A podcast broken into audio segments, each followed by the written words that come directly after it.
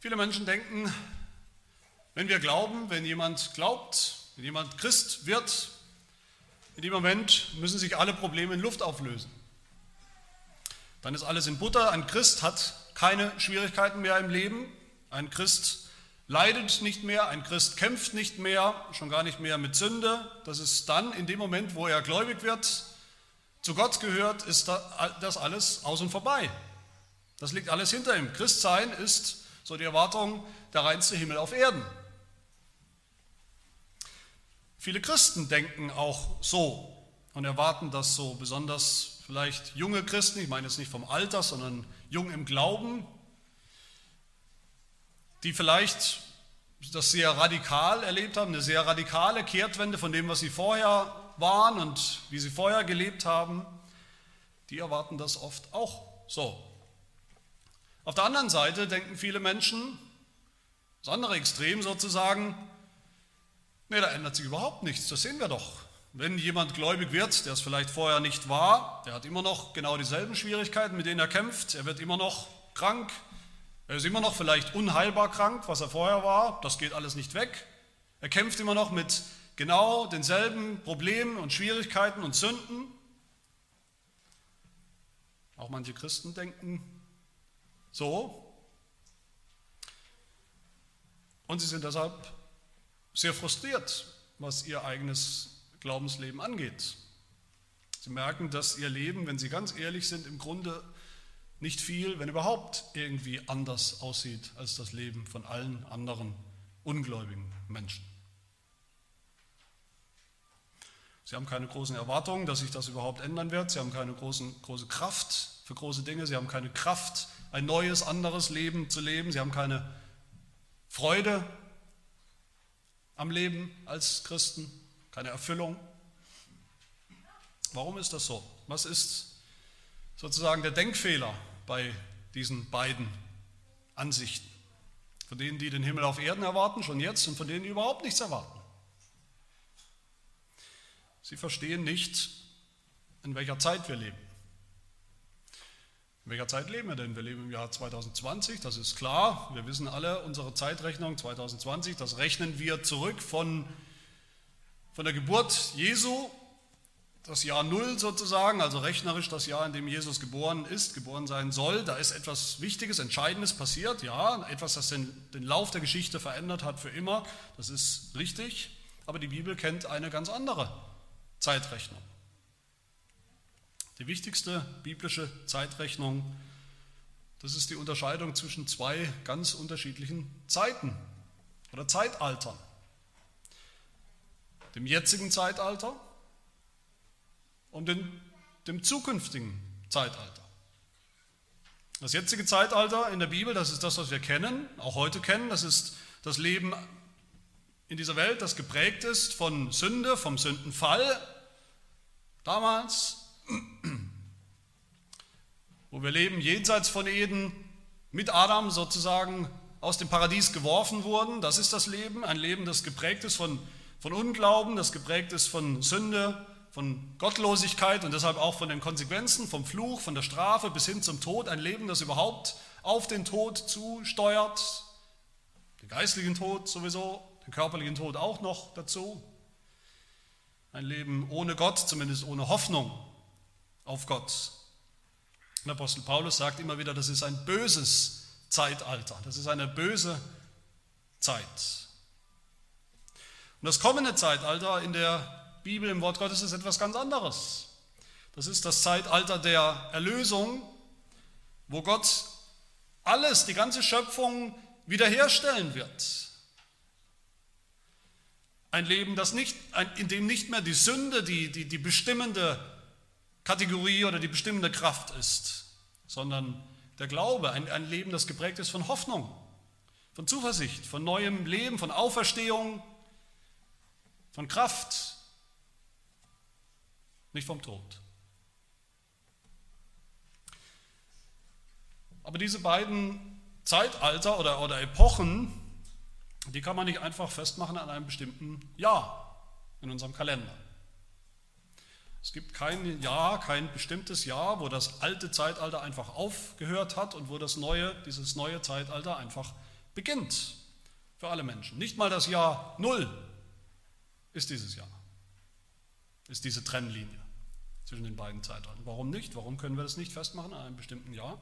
Spannenderweise gibt es dieses jetzige Zeitalter, das gab es schon im Alten Testament, vor ein paar tausend Jahren, aber dieses jetzige Zeitalter gibt es heute noch, nach der Bibel. Und es wird es weiterhin geben, bis zum Ende der Zeit. Andererseits gab es auch das kommende, das zukünftige Zeitalter schon im Alten Testament, schon vor ein paar Jahrtausenden. Als Hoffnung, ja, aber auch schon als Wirklichkeit, als Realität. Und auch heute gibt es noch dieses zukünftige Zeitalter und wird es geben, weiterhin. Es ist nicht einfach gekommen, sodass dann ab diesem Zeitpunkt jeder Mensch automatisch in dieser neuen Zeit, neuen Zeitrechnung lebt. Was ist denn die, was war denn die große Hoffnung, vielleicht die allergrößte Hoffnung aus dem Alten Testament? Das Reich Gottes, oder nicht? Das Reich Gottes, das kommen wird eines Tages, dass Gott kommt und sein Reich baut, sein Reich aufrichtet, ein, ein, ein Land, in dem sein Volk für immer bei ihm wohnen wird und er bei ihnen in seiner ganzen Herrlichkeit.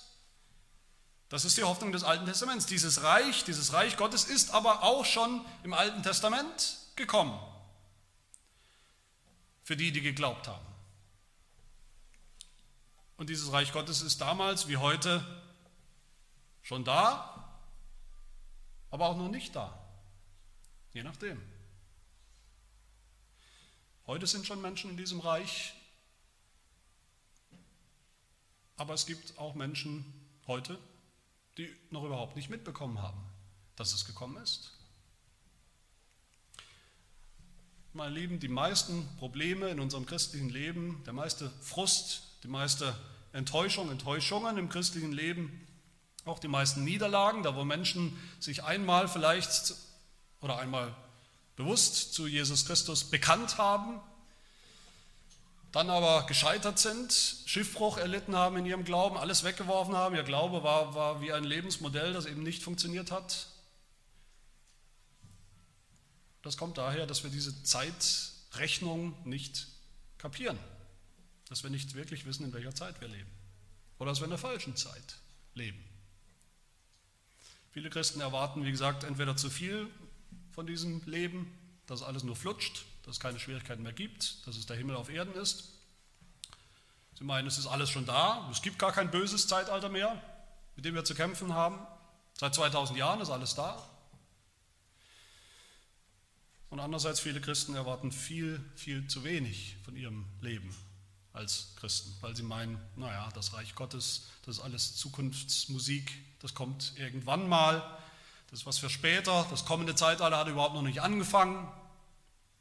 Das fängt erst nach diesem Leben an, das ist was für das Leben nach dem Tod vielleicht. Viele meinen das ewige Leben, das ewige Leben ist was für später, das ewige Leben ist eigentlich nicht viel mehr als eine, eine, eine Vertröstung, ein Trost für irgendwann mal. Aber jetzt müssen wir uns halt hier durchschlagen in diesem Leben, als wäre nichts gewesen. Und andere denken, wie gesagt, wenn ich doch schon jetzt ewiges Leben habe, was die Bibel ja auch sagt, warum ist mein Leben dann so, wie es ist? Warum ist es so schwer als Christ? Warum habe ich so viel Schwierigkeiten und Frust? Warum kämpfe ich noch mit so vielen Sünden? Vielleicht noch mit vielen Sünden, mit denen ich immer schon gekämpft habe. Wir leben oft in der falschen Zeit und wir fragen uns dann, wann hört das gegenwärtige Zeitalter endlich auf und wann fängt das zukünftige an. Und genau darum geht es hier in diesem Text, meine Lieben. Um Menschen, die nicht begriffen haben, in welcher Zeit sie leben.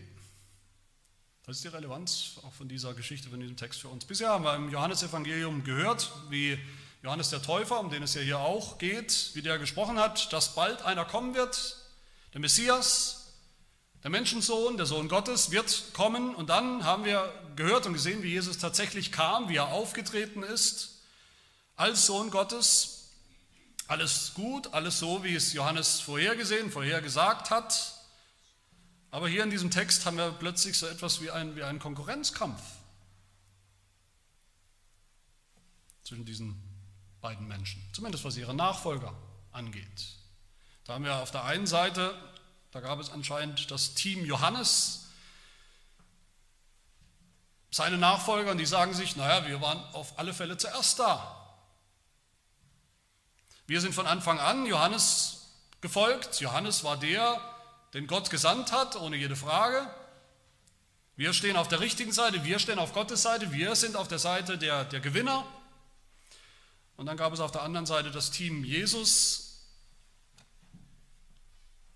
mit seinen Jüngern, immer mehr Jüngern. Und die Jünger des Johannes haben gesagt, was will dieser Jesus eigentlich? Wer ist dieser Jesus eigentlich? Der ist doch im Grunde nicht viel mehr als eine billige Kopie, ein Nachahmer, ein Spätkommer.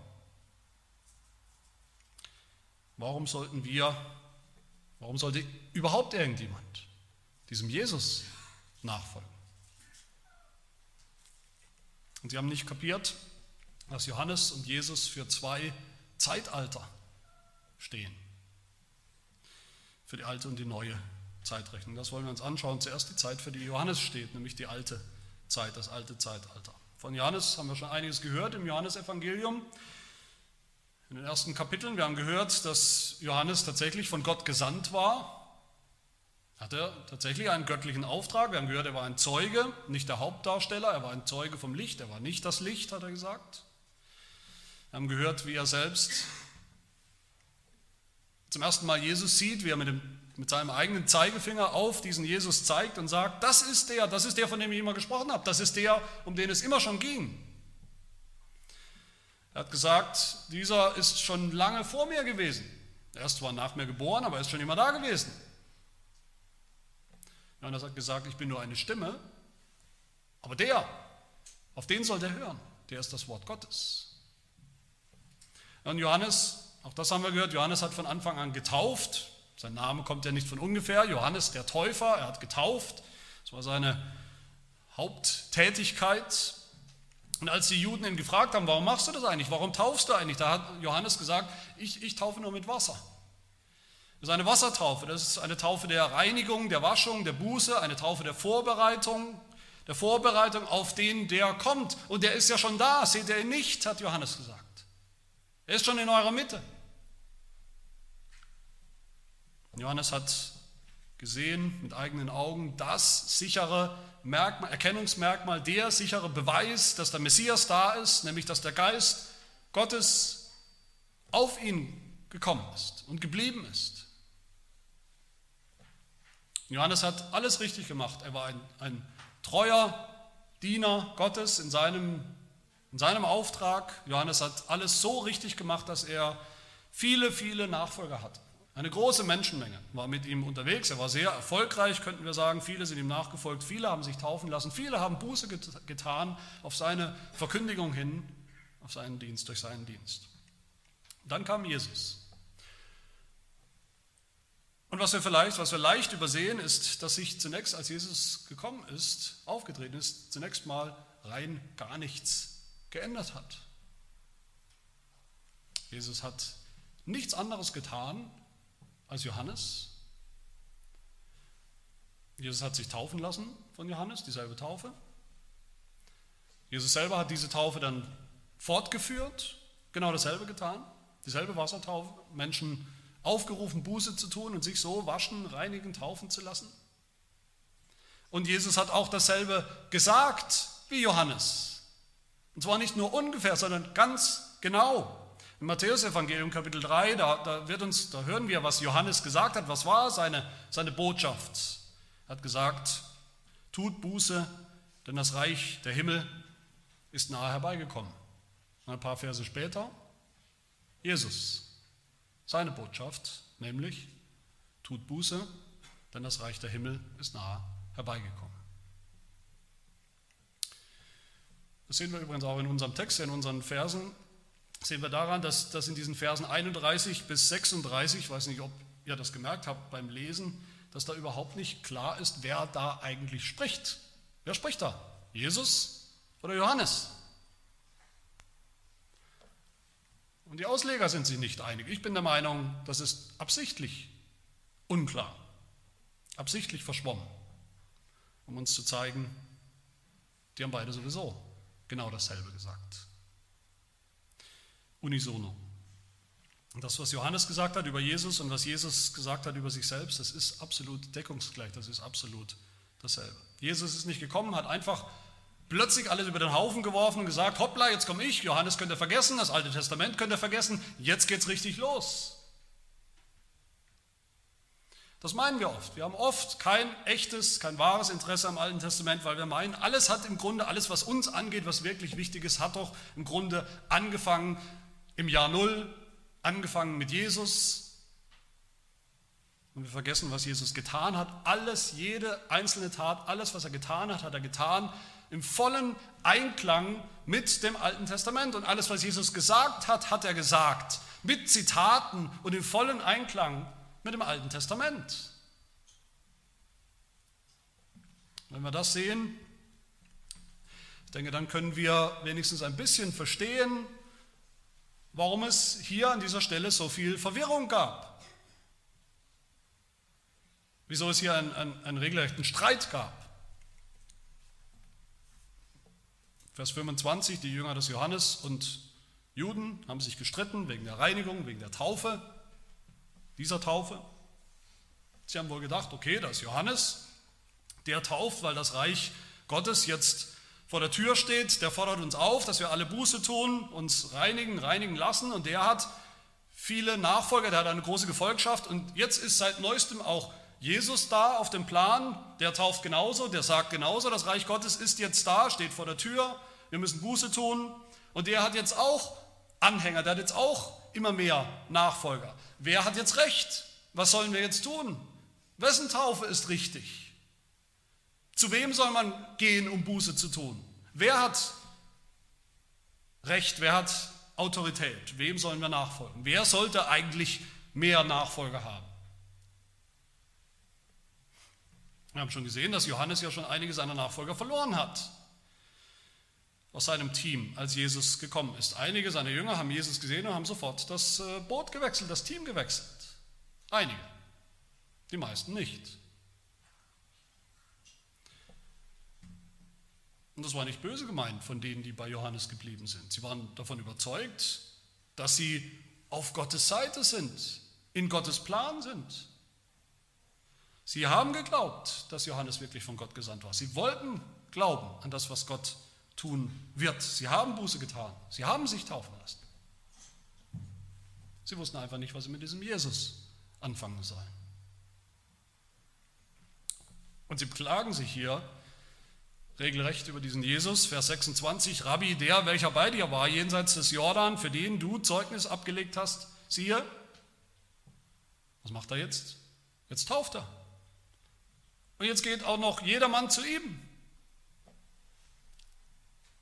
Das geht so nicht. Uns laufen die Leute weg. Und was tut Johannes? Er sagt zu ihnen, ihr kapiert nicht, welche Zeit es ist, in welcher Zeit wir leben. Vers 27, ein Mensch kann sich nichts nehmen, es sei denn, es ist ihm von Gott vom Himmel gegeben. Gott hat mir etwas gegeben, ich bin ein Vorbereiter, ein Vorläufer, ich, Johannes, aber ich bin nicht Christus. Diesem Jesus hat Gott etwas anderes gegeben. Er ist der Christus. Er ist der Erlöser. Und Johannes wusste das selbst. Johannes hat es begriffen. Er wusste, dass er zur alten Garde gehört, zur alten Zeit, dass er im Prinzip in die, in die Linie der, der alttestamentlichen Vorbereiter, der Propheten gehört, er selbst hat gesagt in Kapitel 1, bisher, bis jetzt war die alte Zeit, die Zeit des Gesetzes, die Zeit des Mose und zu dieser Zeit gehöre ich. Erst durch Jesus kommt etwas ganz Neues, kommt die Zeit der Gnade. Natürlich war Johannes ein wichtiger Mann, hatte eine ganz wichtige Berufung, eine ganz wichtige Stellung. Matthäus 11, da sagt Jesus, Wahrlich, ich sage euch, unter denen, die von Frauen geboren sind, von allen Frauen, ist kein größerer aufgetreten als Johannes der Täufer. Aber dann sagt Jesus weiter, was uns vielleicht überrascht, was wir vielleicht noch nie so richtig verstanden haben. Aber selbst der Kleinste im Reich der Himmel ist größer als Johannes. Warum sagt Jesus das? Weil Johannes an der Schwelle stand zum Reich Gottes, zu dieser neuen Zeit, aber er selber durfte nicht einen Schritt über diese Schwelle treten. Aber in ein paar Augenblicken, wenn es soweit ist, wenn Jesus kommt und mit ihm das Reich, die neue Zeit, dann ist jeder, der dazu gehört, größer als Johannes der Täufer, weil er zu dieser neuen Zeit gehört. Johannes Aufgabe war wichtig, aber sie ist schon bald erledigt, schon bald zu Ende. Deshalb auch diese bisschen verklausulierte Bemerkung hier in Vers 24, die eigentlich nicht groß interessiert, uns nicht interessieren müsste, aber die doch eine Bedeutung hat. Johannes aber war noch nicht ins Gefängnis geworfen worden. Das ist ein, ein, ein, ein, ein Vorausblick. Das wird er bald.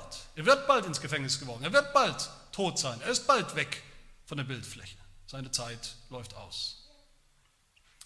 Johannes sagt, ich bin ein ganz normaler Mensch. Ich bin nur ein Mensch, sagt er hier deutlich. Ich bin von der Erde, ich rede irdisch. Ich rede eigentlich über das, was ich sagen soll, ja, aber ich rede über Dinge, die ich selber nicht gesehen habe. Nicht sehen kann. Noch nicht. Und dann gebraucht Johannes hier ein Bild, ein Bild, das wir alle kennen, das Bild von einer Hochzeit, ab Vers 29. Er sagt, wer die Braut hat, wer die Braut hat, also heiratet, das ist der Bräutigam, der Freund des Bräutigams aber, der dasteht und ihn hört, ist hoch erfreut über die Stimme des Bräutigams. Johannes ist in dieser Geschichte, er ist selber der, der Freund des Bräutigams, er ist der Trauzeuge. Und Trauzeugen in der damaligen Zeit, in der damaligen Welt, das waren die eigentlichen Organisatoren der Hochzeit. Die hatten die ganze Hochzeitsvorbereitung unter sich. Heute würde man sagen, sie waren die Wedding Planner. Die haben dafür gesorgt, dass alles rund läuft bei der Hochzeit dass alles da ist, dass für alles gesorgt ist vor allem, dass der Bräutigam und die Braut rechtzeitig da sind. Und auch mit diesem Bild will, will Johannes natürlich seinen Jüngern sagen, warum um alles in der Welt seid ihr eigentlich noch bei mir? Warum schaut ihr noch auf mich? Was macht er eigentlich bei der Hochzeit und hängt die ganze Zeit bei dem Trauzeugen rum und nicht beim Bräutigam, nicht beim Brautpaar? Die Zeit der Vorbereitung auf die Hochzeit ist schon lang vorbei. Jetzt wird gefeiert, aber ihr feiert überhaupt nicht mit. Das heißt, wir müssen eigentlich dieses ganze Gespräch so verstehen, dass Johannes eigentlich, er will, dass seine Jünger begreifen, es war schön mit euch, es war eine schöne, wichtige Zeit, ihr wart treue Wegbegleiter, wir hatten eine gute Zeit, aber diese Zeit ist jetzt zu Ende gekommen. Es kann nur einen einzigen logischen nächsten Schritt für euch geben, nämlich, dass ihr mich verlasst und dass ihr Jesus nachfolgt, dem Bräutigam. Es sei denn, ihr wollt die Hochzeit verpassen. Es sei denn, ihr wollt das Reich Gottes verpassen. Es sei denn, ihr wollt diese neue, ganz neue Zeitrechnung, dieses neue Zeitalter verpassen. Deshalb sagt Johannes zu ihnen, Vers 30, er, Jesus, muss wachsen ich aber muss abnehmen, nicht vom Gewicht her, ich muss abnehmen an, an Bedeutung. Ich habe keine Bedeutung mehr, jetzt, wo er da ist. Er muss im Mittelpunkt stehen, er steht im Mittelpunkt ab jetzt, ich danke ab. Meine Zeit ist gekommen, das Ende der alten Zeit, jetzt ist seine Zeit gekommen, das neue Zeitalter. Und das ist das Zweite, was wir hier sehen, das neue Zeitalter in Jesus Christus. Einerseits habe ich eben gesagt, ein bisschen Provokant vielleicht, aber doch stimmt es, hat sich zunächst mal gar nichts verändert, als Jesus gekommen ist. Jesus hat einfach fortgeführt, was Johannes angefangen hat. Aber andererseits hat sich alles verändert. Der Kontrast zwischen Johannes und Jesus, der könnte eigentlich nicht größer sein. Der Kontrast zwischen Johannes und Jesus ist der Kontrast zwischen ein bisschen mehr Helligkeit und der Lichtquelle selbst. Das ist der Kontrast zwischen einem Zeugen für den Messias und dem Messias selbst. Der Kontrast zwischen einem irdischen Menschen, der spricht von Dingen, die er selber noch gar nicht sehen kann, und dem, der selber aus dem Himmel gekommen ist, wie wir gesehen haben. Der weiß, wovon er spricht. Der Kontrast zwischen einem Wedding Planner und einem Bräutigam. Jesus hat dasselbe gesagt wie Johannes. Das Reich Gottes steht vor der Tür, aber er hat es ganz anders gesagt. Er hat es gesagt mit, mit Autorität und er hat es gesagt als der, der jetzt die Tür zu diesem Himmelreich aufgestoßen hat.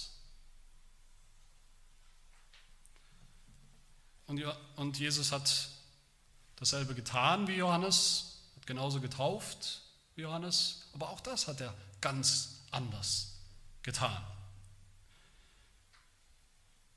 Kapitel 4, Vers 2 lesen wir, Jesus selber hat nicht getauft. Warum ist das wichtig? Warum hat er nicht getauft? Weil er nicht ist wie Johannes. Weil er eine andere Taufe bringen wird. Die Taufe seines Todes, weil er nicht nur waschen wird mit Wasser wie bisher, sondern er wird waschen, die Sünden wegwaschen mit seinem Blut. Und damit wird er die, die neue, ganze, volle christliche Taufe bringen. Das ist die Taufe, die Jesus bringen wird. Der Kontrast zwischen Johannes und Jesus, das ist der Kontrast zwischen Verheißung und Erfüllung. Zwischen der Verheißung der Sündenvergebung, der Hoffnung und der Verheißung eines Tages wird sie kommen, wird es sie geben durch den Messias. Und dem Lamm selbst, das jetzt da ist, dem Lamm, das die Sünden der Welt hinwegnehmen wird. Der Kontrast zwischen der, der Verheißung des Reiches und dem Reich Gottes, das jetzt da ist der Kontrast zwischen einem Propheten, der von der Zukunft spricht, und der Zukunft selbst, die jetzt da ist. Der Kontrast zwischen dem alten Zeitalter und dem neuen Zeitalter. Und das Alte Testament beschreibt diese neue Zeit, das Reich, wenn es kommen wird, immer wieder als eine Hochzeit. Immer wieder als eine Hochzeit mit, mit, mit allem drum und dran, wie die Hochzeiten damals waren, lang ausufernd mit einer manchmal einer Woche oder länger dauernden Feier und einer ausgelassenen Feierstimmung. Das ist eine Hochzeit. Es wird eine Hochzeit sein zwischen Gott und seinem Volk. Und diese Hochzeit beginnt, wenn der Messias kommt. Und wie tragisch wäre es, ich denke, das können wir uns alle vorstellen, wie tragisch wäre es, wenn jemand zu einer Hochzeit eingeladen ist, aber den ganzen Abend oder tagelang hängt er am, am, am Rockzipfel von, von einem Trauzeugen und bekommt gar nicht mit eigentlich, wer überhaupt der Bräutigam ist. Und die Braut. Der verpasst das Wesentliche, der verpasst eigentlich alles, der verpasst die ganze Hochzeit, der hat nichts zu feiern. Und der fängt dann vielleicht an, sich zu streiten über Nebensächlichkeiten, der fängt an, sich zu streiten, ob der Bräutigam der jetzt da heiratet, ob der wirklich so viel besser ist als der Trauzeuge. Eigentlich hätte doch der Trauzeuge heiraten sollen, das ist doch eigentlich ein viel besserer Kandidat für diese junge Frau. Wobei der Trauzeuge selber immer gesagt hat, ich bin es nicht, ich will es gar nicht sein. Ich bin nicht der Heiratskandidat, das ist nicht meine Aufgabe. Ganz im Gegenteil, Johannes hat immer begriffen, was seine Rolle war und dass diese Hochzeit schon immer sein, sein Ziel war. Er sagt, ich bin hoch erfreut über die Stimme des Bräutigams, dass er jetzt endlich da ist, dass es soweit ist, dass die Hochzeit stattfinden kann. Meine Freude ist jetzt erfüllt. Es war immer schon mein Ziel. Liebe Gemeinde, ich denke, dieses Bild von der Hochzeit, das ist so einleuchtend für uns, wenn wir das hören, dass wir uns alle am liebsten mit der Hand auf die Stirn klatschen wollen und sagen, die sind ja so doof. Wie doof sind die denn? Die haben es nicht mitbekommen, worum es ging. Aber wie so oft bei Johannes sind wir diejenigen, die so sind, die hier angesprochen sind. Das ist mein letzter Gedanke.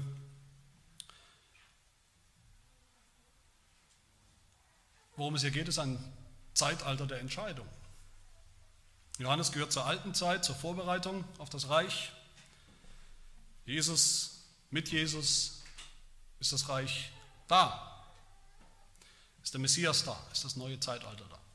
Jesus ist die neue Wirklichkeit. Die Wirklichkeit, dass es jetzt wirklich echte Sündenvergebung gibt, nicht als Hoffnung für irgendwann.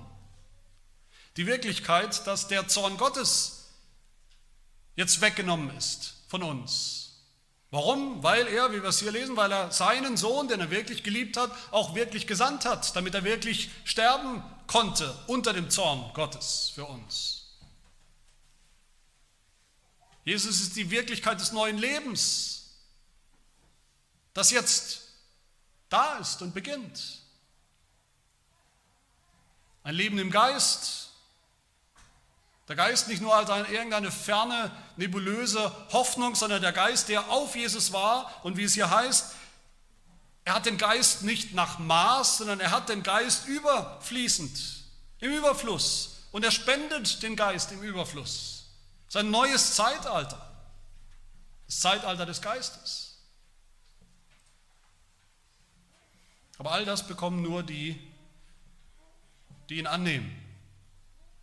Vers 33. Wer sein Zeugnis annimmt, der bestätigt, dass Gott wahrhaftig ist, dass Gott zuverlässig ist, dass Gott Recht hat. Es bekommen nur die, die glauben. Und wer an den Sohn glaubt, heißt es hier, der hat ewiges Leben. Der hat es. Wer aber dem Sohn nicht glaubt, der wird das Leben nicht sehen, sondern der Zorn Gottes bleibt auf ihm.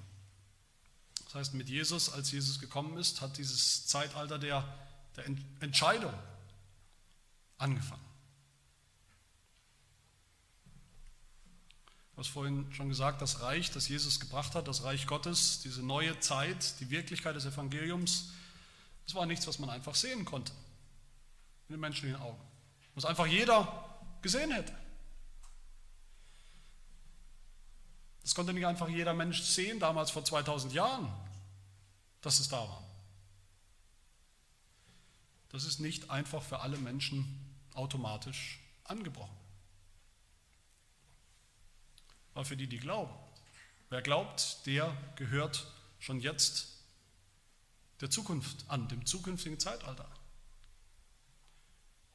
So war es schon im Alten Testament, wie gesagt.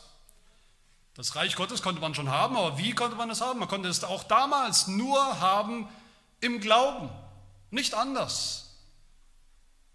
Niemand, auch, auch Israel nicht, niemand hatte automatisch das verheißene Land, das verheißene Reich. Nur im Glauben. Abraham, das, das Beispiel des Alten Testaments. Abraham hat das gewusst und kapiert und geglaubt. Abraham wusste, in welcher Zeit er lebt. Abraham ist schon über diese Schwelle getreten, damals. Als Gott zu ihm gesagt hat, du sollst deinen Sohn opfern, da lesen wir Genesis 22, Vers 4. Am dritten Tag erhob Abraham seine Augen und sah den Ort von ferne. Welchen Ort? Er sah den Ort, wo der verheißene Sohn geopfert werden soll, geopfert werden muss. Und er hat geglaubt, dass Gott ein Opfer bereitstellen wird. Abraham sah das Kreuz. Abraham sah die zukünftige Weltzeit. Johannes 8 sagt Jesus über ihn, Abraham frohlockte, dass er meinen Tag sah, dass er meine Zeit schon gesehen hat. Und er sah ihn und freute sich. Abraham freute sich genauso. Er hat sich genauso gefreut wie Johannes der Täufer hier. Er hat sich gefreut, weil er die Hochzeit schon gesehen hat und weil er schon dabei war. Im Glauben.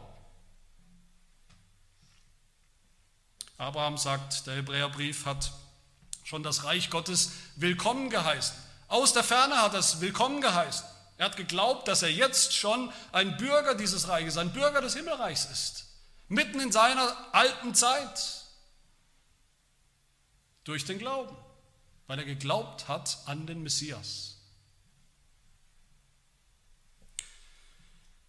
Viele Juden haben das nicht verstanden. Damals nicht, zur Zeit Abrahams, damals nicht zur Zeit des Johannes und Jesu. Sie haben die Zeit verpasst. Und bis heute ist es so. Bis heute leben die meisten Juden noch in der alten Zeit, als wäre nichts passiert. Sie hängen bis heute an dem Trauzeugen, verpassen die Hochzeit, haben keine Eintrittskarte zur, zum, zur Hochzeitsfeier, zum Hochzeitsmahl des Lammes. Sie haben keine Vergebung durch das Lamm Gottes. Sie sind nicht im Reich Gottes. Und das ist tragisch, aber mindestens so tragisch ist es, dass das bis heute im Jahr 2020 auch bei uns so ist. Jesus ist schon lange da, es ist 2000 Jahre her, der Bräutigam ist schon lange gekommen, aber immer noch leben viele, die meisten Menschen, als wäre nichts passiert, als würde die Zeit einfach so weitergehen wie immer, die alte Zeit. Sie kennen den Messias nicht, sie wollen ihn nicht, sie meinen, sie brauchen ihn nicht, sie wollen lieber tausend Trauzeugen, lieber tausend billige Kopien die nicht retten können, als das Original, als den einen Bräutigam. Und weil sie den nicht wollen, den, mit dem alles steht und fällt, den der allein Sündenvergebung gebracht hat, sind sie noch in ihren Sünden, bleiben sie stecken in dieser alten, bösen Weltzeit und verpassen alles. Und der Zorn Gottes bleibt auf ihnen. Bleibt mir nur zum Schluss zu fragen, wann beginnt, nochmal die Frage, wann beginnt dieses neue Zeitalter? Dieses neue Zeitalter beginnt immer da, wo jemand anfängt zu glauben an Jesus Christus als den Sohn Gottes. Was bedeutet das für uns? Vielleicht lebst du auch noch in der alten Zeit, die wie gesagt geprägt ist von Sünde und Unglauben Gottlosigkeit, Hoffnungslosigkeit, von Gottes Zorn, der Strafe, dem Tod. Die gute Nachricht ist, das kann sich heute ändern. Heute kann der Tag sein. Der Übergang in die neue Zeitrechnung. Das ändert sich in dem Moment, wo du anfängst, Jesus zu sehen, als den, der er wirklich ist anfängst zu glauben. Das ist der Knackpunkt. Was machen wir mit den Worten Jesu hier, mit dem, was Jesus Christus selbst über sich sagt? Wer sein Zeugnis annimmt, heißt es hier, wer sein Zeugnis annimmt, weil er selber spricht, mit der allerhöchsten Autorität spricht, als der Sohn Gottes selbst, es gibt keine besseren Zeugen, es gibt keine höhere Autorität, als dass Gott selbst über Gott spricht.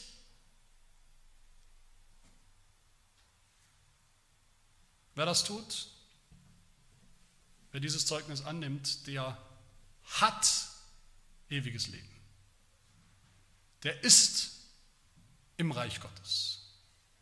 Der lebt in dieser zukünftigen neuen Zeit. Mit allem, was dazugehört.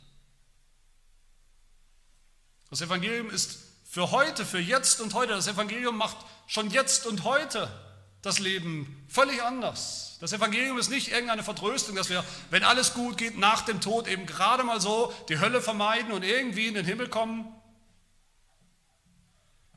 In ein paar Jahrzehnten vielleicht, dann greift das Evangelium. Aber jetzt,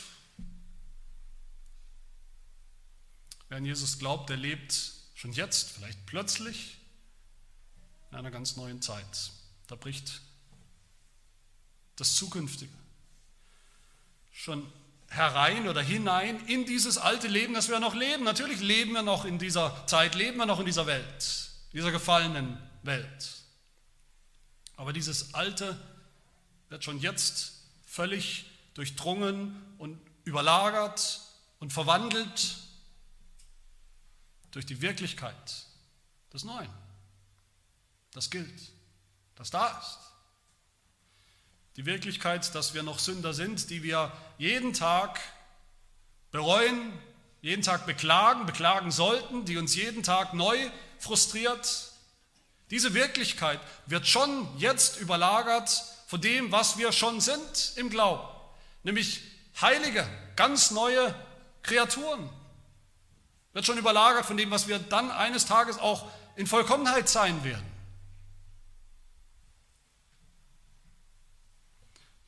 Die Sorgen, die wir noch haben, die Sorgen dieser Weltzeit werden schon jetzt in ein ganz anderes, in ein ganz neues Licht getaucht, dadurch, dass wir schon einer neuen Weltzeit angehören. Dass wir jetzt noch oft verhöhnt werden, verlacht werden, verspottet werden dafür, dass wir all das glauben. Diese Erfahrung wird jetzt schon völlig verändert, weil wir wissen, wie es Jesus sagt, jeder, der in dieser Zeit Häuser, Brüder, Schwestern, Mütter, Kinder, Acker und unter Verfolgung verliert, der wird es hundertfach zurückbekommen und in der zukünftigen Weltzeit das ewige Leben.